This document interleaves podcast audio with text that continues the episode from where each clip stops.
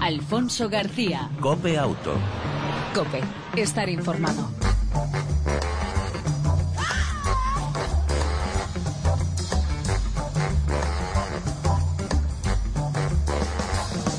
Well, you know I fell on hard times. Bad luck fell on me. Well, now payday fell on Friday.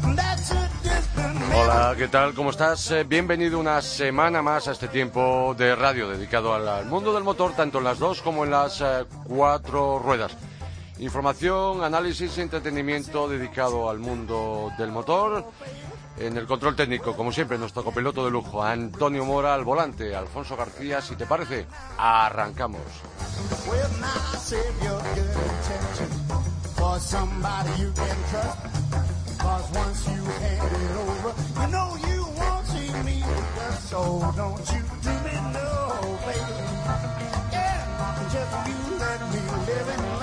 Y lo hacemos con las noticias como es habitual. Tal día como hoy, Carl Benz, el inventor, eh, nace el 25 de noviembre de 1844 en la ciudad de Karlsruhe, al sur de Alemania. Carl Benz es considerado el padre del automóvil ya que fue el primero en patentarlo. En un principio no era más que un triciclo impulsado por un motor de combustión interna. Benz eh, también eh, obtuvo el permiso, el primer permiso de conducir en el mundo. Y el Motorwagen se origina en 1877, cuando Carl inicia el experimentado, eh, experimentando con motores de combustión acoplados a vehículos de dos ruedas. No fue sino hasta 1886 que logra concebir el primer Motorwagen oficialmente patentado. El automóvil en cuestión cuenta con un principio muy básico, un motor monocilíndrico, no llega a mil eh, litros de centímetros cúbicos de cilindrada, 75 caballos de potencia, enfriado por agua colocado en lo que a simple vista eh, figura ser un triciclo. La primera prueba oficial del Motorwagen fue en 1885, cuando Carl Benz recorrió los alrededores de Mannheim, causando admiración entre los primeros habitantes de esta región. El 29 de enero de 1886, eh, Benz solicita la patente al gobierno alemán para un vehículo de tres ruedas que es considerado el primer vehículo automotor de la historia.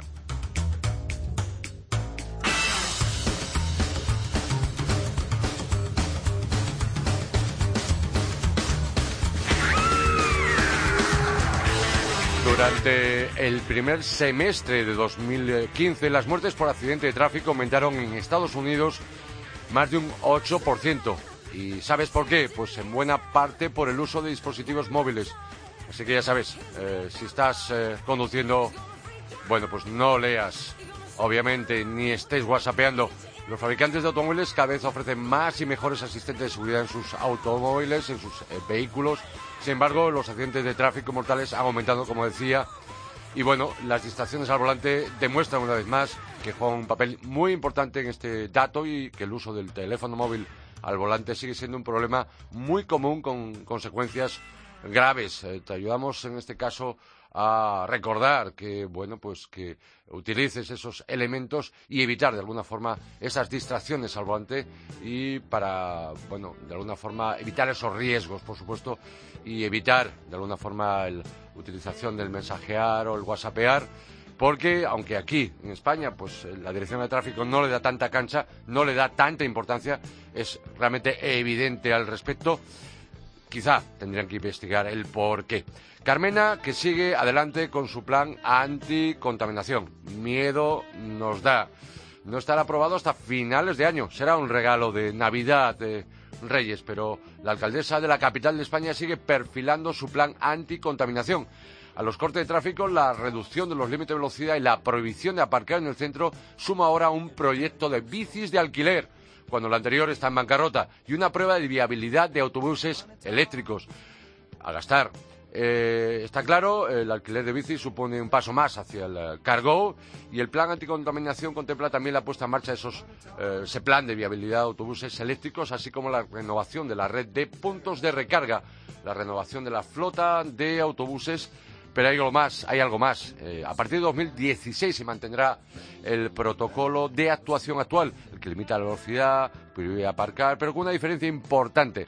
Si ahora se activa cuando se superan los 200 miligramos metro cúbico de, de dióxido de nitrógeno, de nitrógeno, perdón, el famoso NOx, el año próximo las medidas restrictivas se pondrán en marcha al llegar a los 180 miligramos por metro cúbico, es decir, menos por abajo. El objetivo de estas eh, medidas es que de aquí a 2020 los índices de contaminación por las emisiones de tráfico rodado se hayan reducido hasta un 45%. De lo contrario, Madrid, la capital de España, se expone a una multa multimillonaria o millonaria por parte de la Unión Europea. Y seguimos hablando de humos. Eh, Volkswagen ha presentado ante la mm, Federal Motor Transport, autoridad de, mm, federal de, transporte en, Alemania, una serie de medidas técnicas para solucionar las emisiones de CO2 del motor EA189, el implicado en el caso eh, del escándalo de Volkswagen. Esta solución valdría para los motores 1006 y 1.9 y valdría para, la mayoría de los eh, coches afectados. Su idea es tenerlo todo listo para empezar a instalar todo a partir de enero de 2016. Por lo tanto, eh, la marca, el grupo alemán, eh, según ellos, la implementación de estas soluciones será sencilla y no supondrá muchos inconvenientes para los clientes. El objetivo es que no afecten a las prestaciones eh, del modelo, si bien aún no lo pueden confirmar con plena seguridad, ya que la solución ha de eh, testarse en cada uno de los eh, motores. El tema de Volkswagen va para largo y aquí en Copiauto seguiremos informando. Pero seguimos informando y seguimos hablando con alguien que sabe y mucho de emisiones, de motores, gasolina, diésel y del futuro del motor diésel.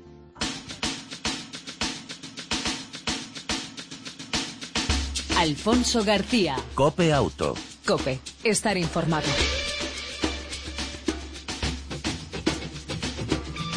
La pasada semana, la Fundación CEA del Comisariado Europeo del Automóvil y dentro de la charla coloquio Vehículos Diésel y el caso Volkswagen, el catedrático de la Universidad Politécnica de Madrid, Jesús Casanova Quindelán, expuso sus ideas al respecto.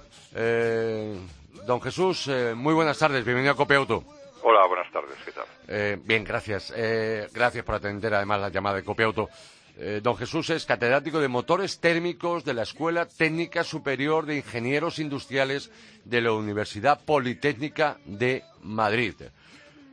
don Jesús, no sé si me ha tenido oportunidad de escuchar y si está al tanto de la noticia que ha acontecido hoy, 25 de noviembre, al respecto de la solución que da el grupo Volkswagen para arreglar los motores TDI.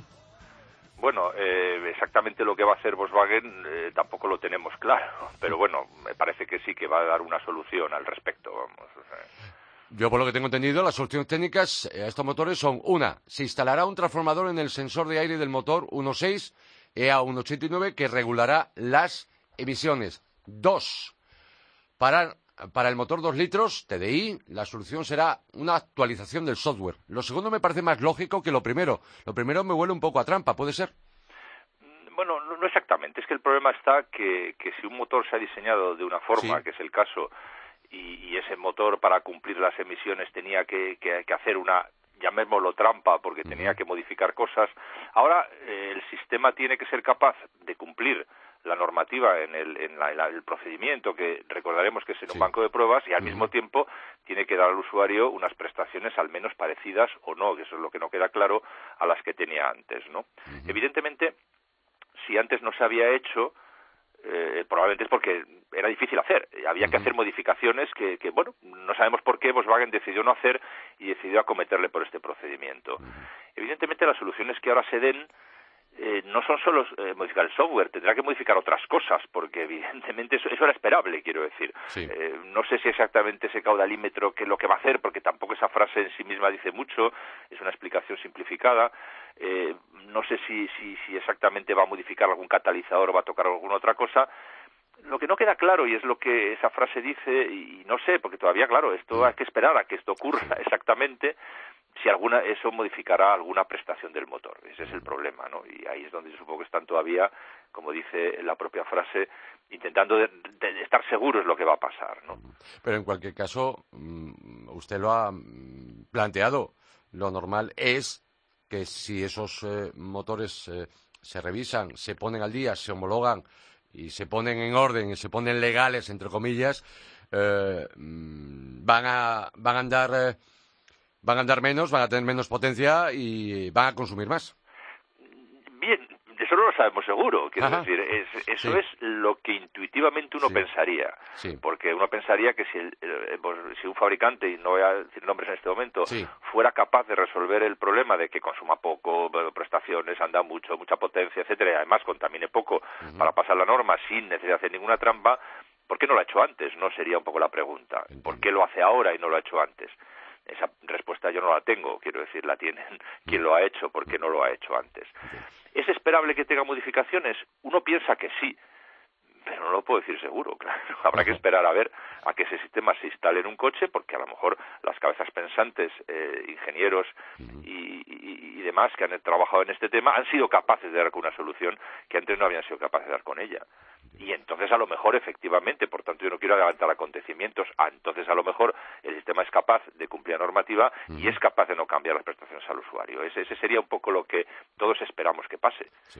Eh, don Jesús, eh, con este caso, este Dieselgate que se ha denominado, que luego se ha extendido también a motores de gasolina, toda la industria de automoción está en el punto de mira de administraciones. Bueno, sí, pero evidentemente yo soy más técnico que político, ¿no? Y por tanto eh, no le puedo decir mucho al respecto de la parte política de todo esto, evidentemente. Pero sí es cierto, ¿no? Pero bueno, ya se sabe hace tiempo que los vehículos en las ciudades son culpables de una parte importante, no digo de toda, pero una parte importante de la contaminación que hay en la ciudad. También es cierto, y eso es importante decirlo y que todo el mundo lo sepa, que los vehículos han ido evolucionando muchísimo en su reducción de emisiones contaminantes desde hace 20, 30 años a lo que es ahora, evidentemente. Un coche actual emite normalmente en uso normal pues no sé, muchísima menos cantidad de emisiones en todos los sentidos de emisiones contaminantes que afectan a la ciudad que un coche hace 20 años. Evidentemente, a pesar de las trampas, ¿eh? incluso incluyendo las trampas, incluyendo el sistema no funciona adecuadamente bien, cualquier coche moderno emite muchísimas menos emisiones que un coche antiguo. ¿no? O sea, esa evolución ha ocurrido. Lo que pasa es que sigue habiendo en las ciudades un montón de coches, ¿no? Muchos coches funcionando. Y, esto es muy importante también recordarlo, los límites que se establecen en la Unión Europea que las ciudades no deben superar se han ido bajando también mucho. O sea, en este momento esos límites los pusiéramos con coches de hace 20 años, sería imposible cumplir, pero ninguna ciudad lo cumpliría. Incluso se ha comentado recientemente, ha comentado usted que se bajan de 200 a 180. El Intendente de Madrid ha decidido bajar de 200 a 180, pero 200 ya es un número muy bajo, tengamos en cuenta. ¿eh? El, ser humano lo, lo, reclama y los que estamos en la ciudad lo reclamamos, pero tengamos en cuenta que ese número ya es muy bajo respecto a lo que había hace 10, 20 o 30 años, ¿no? que eran números muchísimo más altos que esos. el conjunto de que las ciudades se están exigiendo más y que los coches van evolucionando, pues es, es, una secuencia que va siguiéndose en paralelo, por decirlo así, ¿no? En octubre de 2017, si no mal me equivoco, en Europa se cambiarán las pruebas, el método para, para el límite de emisiones a homologar, ¿no? Sí, efectivamente, eso, es una idea bastante importante también, porque hasta ahora los vehículos cumplían una normativa en homologación y tenían que cumplir unos límites en homologación, pero luego se relajaba y eso estaba legalmente aceptado, que luego en el uso normal el conductor conduce de otra forma que en la homologación y bueno, pues se permitía que la emisión fuera más alta. Digamos que no 35 o 40 veces como el fabricante que hemos dicho antes, pero sí se permitía una cierta holgura en el uso normal. A partir del 2017 se va a hacer un procedimiento de, medida en el vehículo nuevo, digamos, en la homologación, en la cual ya el uso real solo se va a permitir en, dos veces más, por decirlo así, que el número de homologación, pero no cinco o siete veces como hemos estado emitiendo. Eso obligará, por tanto, a los fabricantes tengan que tener mucho más cuidado que la prueba de, emisión en homologación y luego la eh, emisión en tráfico real sea bastante más parecida. No digo que tenga que ser igual, porque es muy difícil que sea igual, pero sí bastante más parecida. El otro día en esa charla coloquio de la Fundación CEA, usted comentaba, hablaba de cuál es el futuro de los coches diésel en el viejo continente. ¿Cuál es? ¿Cuál ¿A corto o medio plazo? Lo que yo intuyo es que eh, los motores diésel, como acabamos de decir, es una tecnología tremendamente evolucionada. O sea, hace años, pongamos en los años 80, principios de los 90, era impensable que un motor diésel tuviera las emisiones contaminantes que tiene uno actual y tuviera la eh, capacidad de conducción, potencia, par, respuesta, vibraciones, ruido que tiene un motor diésel actual. Es decir, la evolución de los motores ha sido impresionante en los años 90 y principios de los años 2000, por decirlo así. Actualmente estamos hablando de una máquina tremendamente evolucionada el motor diésel. Por tanto, yo creo que la desaparición de que como alguien habla del motor diésel no tiene ningún sentido. Es decir, no tiene sentido en dos, por dos razones. Además, porque el petróleo, cuando sacamos petróleo, tenemos una parte del petróleo que es básicamente gasóleo y el gasóleo no lo podemos quemar en un motor de gasolina. Con lo cual, imaginémonos incluso que de motores diésel, el gasóleo se pondría tan barato, tan barato, tan barato, tan barato que volvería otra vez el motor diésel. Es decir, por tanto, y además hay otra segunda razón que es muy importante, es que el motor diésel, todos sabemos que consume menos, tiene menos consumo que el motor de gasolina incluso aunque el motor gasolina evolucione, siempre el motor diésel consume menos. Y el consumo menor va acompañado de una menor emisión de CO2, que es otro tipo de problema de emisión distinta al NOx, pero que afecta al calentamiento global de la atmósfera y pues los protocolos de Kioto y sus continuaciones posteriores nos obligan a tener que reducir las emisiones de NO2. No por las ciudades, sino por un problema global. Con lo cual, el motor diésel siempre tiene ventajas, siempre tendrá ventajas en ese sentido. Con lo cual, yo creo que la desaparición del motor diésel que se habla por ahí no va a ocurrir, y no va a ocurrir en Europa sobre todo, ¿no?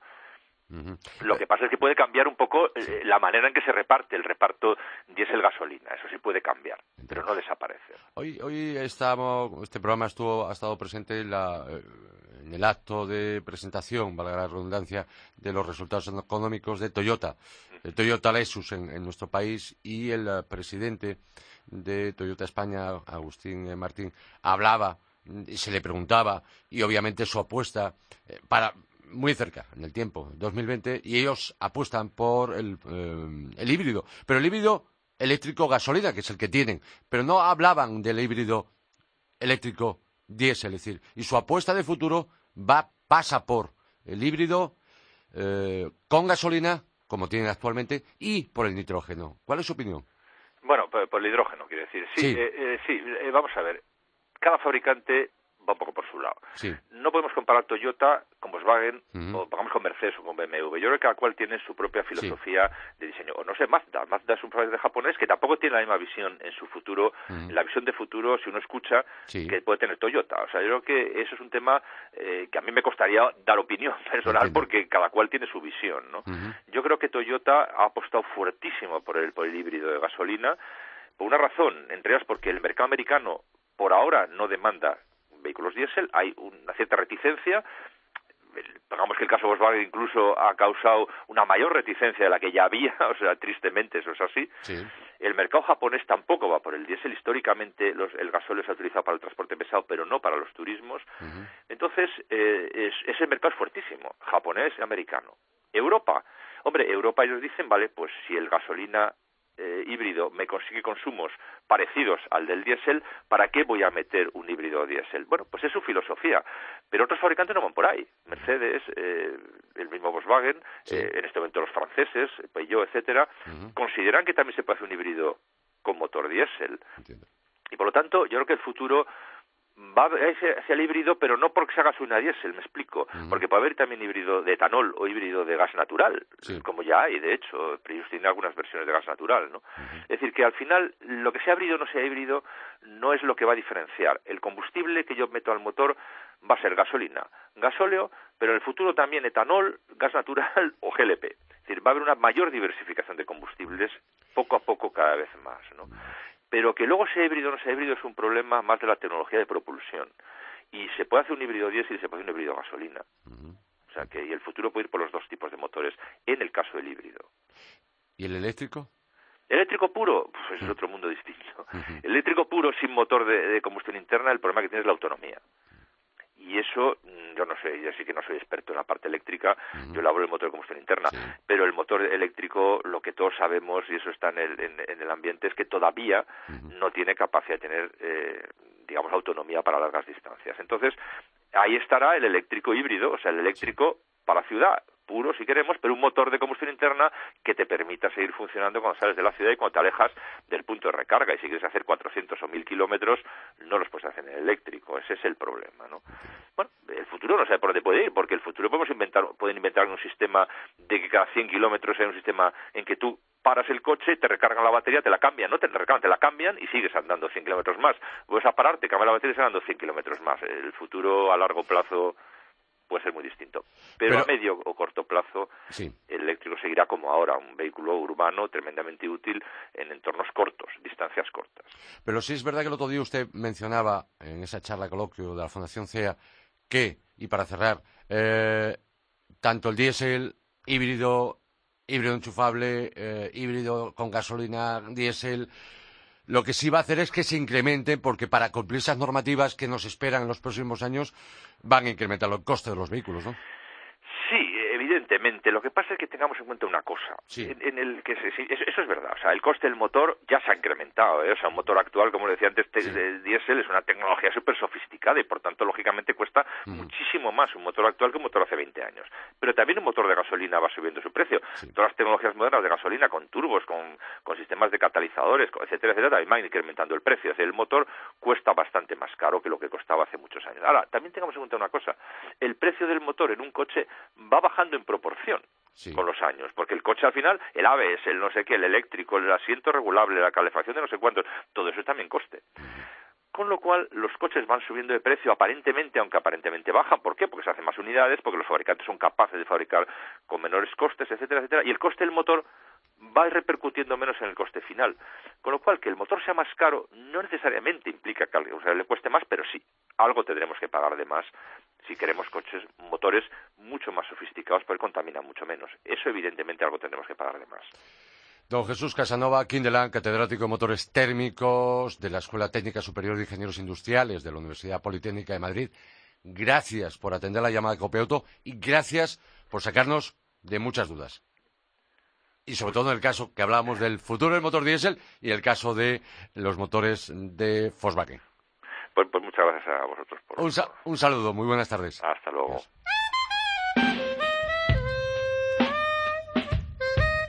Alfonso García. Cope Auto. Cope, estar informado. Si este fin de semana estás por la ciudad condal, estás por Cataluña, yo te recomendaría, bueno, este fin de semana, a partir del 28 en concreto, y hasta el 8 de diciembre. Eh, este sábado abre las puertas en la Fira de Barcelona el Salón del Vehículo de Ocasión. Las ventas de usados siguen creciendo de forma imparable. ¿Quién nos iba a decir? Quizás sea lo único que nos ha traído la crisis, que nos ha puesto en nuestro sitio. Es decir, éramos el único país de Europa donde se vendían más nuevos que usados. Y ya nos hemos equiparado al resto de los países. Es decir, ya desde los últimos años eh, se venden más coches usados que nuevos. Y siguen creciendo, sigue creciendo esa venta de segunda mano, ese kilómetro cero, ese vehículo eh, usado. Pero cuidado, hay que comprar pues sabiendo lo que se compra. Y queremos saber mm, recomendaciones, consejos por parte de un experto. Don Pedro Escanés Yorquera, director comercial de Fórmula Ocasión Quadis. Muy buenas tardes, eh, bienvenido a Copiauto.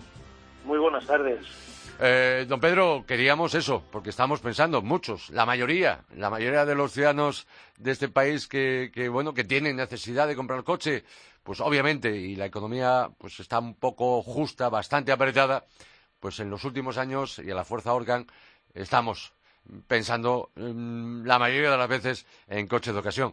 Pero hay que hacerlo con cabeza, ¿no? Hombre, pues sí. La verdad es que la compra de un coche usado de, segunda mano, vaya entre particulares, además, es una opción que cada vez está más en, auge, ¿no? Entonces, eh, sí que es verdad que, que hay que tener en cuenta una serie de, factores antes de, realizar la compra de esta, que básicamente es eh, por la diferencia de precio, ¿no? Como, como bien has dicho hace un momento. Entonces, hay que tener en cuenta, pues sobre todo, qué tipo de vehículo se, se quiere adquirir. Hay que ver, función de la utilidad que haya dado el propietario anterior, puede estar el coche en un estado o en otro. Hay que saber también qué presupuesto le quiere destinar uno. En fin, hay, hay varios factores a tener en cuenta. Eh, don Pedro, eh, por supuesto, hay una oportunidad muy interesante, decía, a partir de este día 28, este próximo sábado, de entrar en un salón de ocasión donde ustedes, eh, Mercedes Guadis, eh, están presentes eh, como expertos, además, en vehículos de segunda mano, vehículos seminuevos, vehículos de kilómetro cero. Y decía que es una muy buena oportunidad porque ahí los vehículos que se exponen y a la venta tienen total garantía. Tienen total garantía, están completamente revisados, se dan garantías hasta de dos años, eh, se pueden probar, eh, se ofrecen eh, toda serie de certificaciones de no Sí. eh, en fin, de antecedentes del vehículo, etcétera, etcétera. Entiendo. Eh, ¿Podríamos resumir brevemente y en pinceladas consejos para comprar un buen coche de ocasión? Independientemente del salón, por particular, por nuestra parte.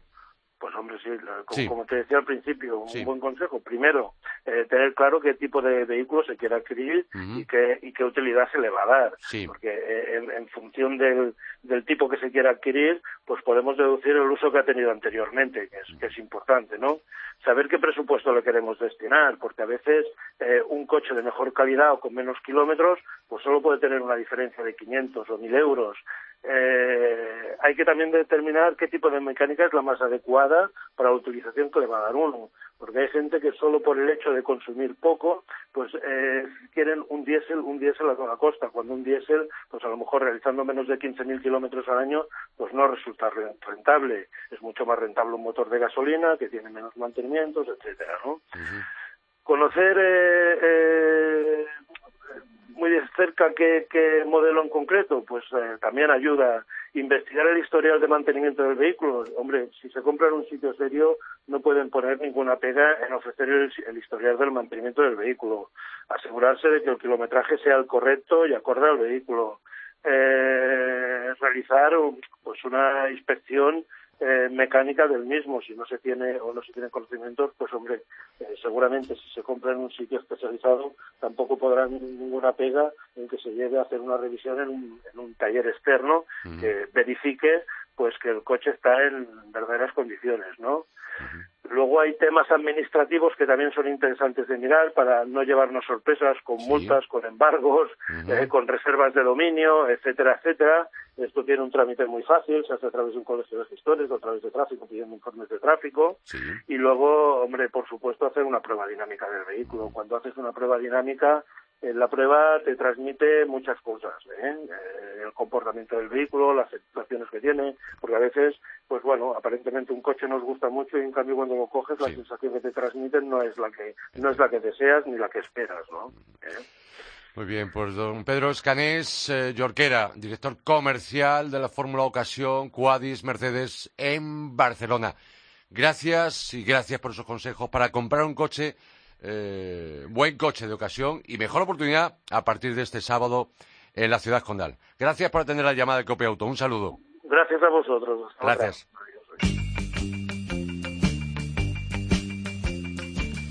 Y en esta recta final, novedades de la semana 2. Muy rápidamente, Ford EcoSport nació en 2013, se fabrica en India. Es un todo camino pequeño, es una generación, bueno, no vamos a decir segunda generación, es un restyling, una actualización que llega con retoques estéticos, como por ejemplo la ausencia de rueda de repuesto en el portón. Se mejora el comportamiento con suspensiones endurecidas para reducir el balanceo de carrocería y mejorar el agarre y dinámica. Mejora el comportamiento en carretera y en pistas de tierra. Cuatro mecánicas, una de ellas es novedad. El 1.0 EcoBoost de gasolina de 140 caballos y el otro, el 1.5 CVT de 112, también el 1.0 de 125 actual. En diésel se ofrece el mismo, 1.5 DCI diésel de 95 caballos. Pero el Eco Sport de Ford 2016 trae un nuevo acabado, el Titanium S. Y novedades como navegador eh, color en pantalla, 5 pulgadas, volante de cuero, nuevos asientos, cromados, cámara trasera, 8, perdón, 9 airbag, incluido el de rodilla. Y el precio del Ford Esco- eh, Eco Sport 2016 de salida se mantiene desde 14.900 euros, precio tarifa sin ayudas ni descuentos. La versión nueva Titanium S como el eh, nuevo motor 1.0 EcoBoost de 140 llegarán en marzo con techo y llantas de 17 pulgadas en color negro. Y la otra novedad es el Nissan Leaf 3 kilovatios, eh, más autonomía. La principal novedad del compacto japonés es que monta una nueva batería de 30 kilovatios hora que aumenta la autonomía hasta 250 kilómetros. Un eh, 25% más.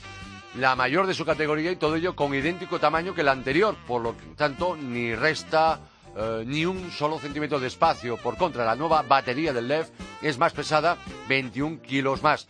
También, eh, también mejora sus prestaciones, aunque con la misma potencia, 109 caballos, Y el tiempo de recarga rápido es el mismo. En 30 minutos tenemos el 80% de su capacidad.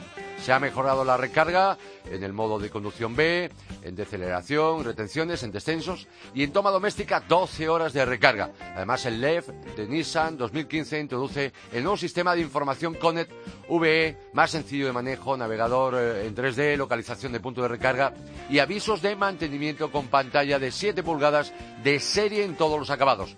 El Nissan LEV, recordar, eh, nació para uso urbano, en vía rápida, la autonomía sea corta y mucho, pero 250 kilómetros para ciudad en uso dinámico realmente está muy bien. Nissan ofrece la opción de alquiler o compra de baterías. Su precio eh, parte desde eh, menos de 80 euros.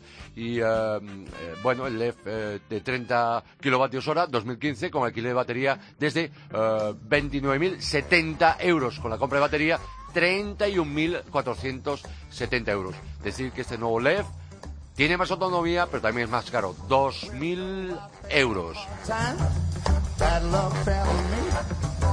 En el control técnico, nuestro copiloto de lujo, Antonio Mora, gracias al volante, Alfonso García, sabes, te esperamos la próxima semana en la próxima edición de Copia Auto. Mientras tanto, ya lo sabes, disfruta, si puedes, de tu vehículo y de los tuyos. Chao.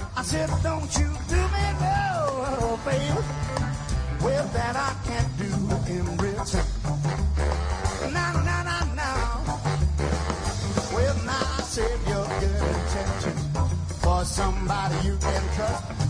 Cause once you hand it over, you know you won't see me. So don't you do me no baby. Yeah, just you let me live and learn.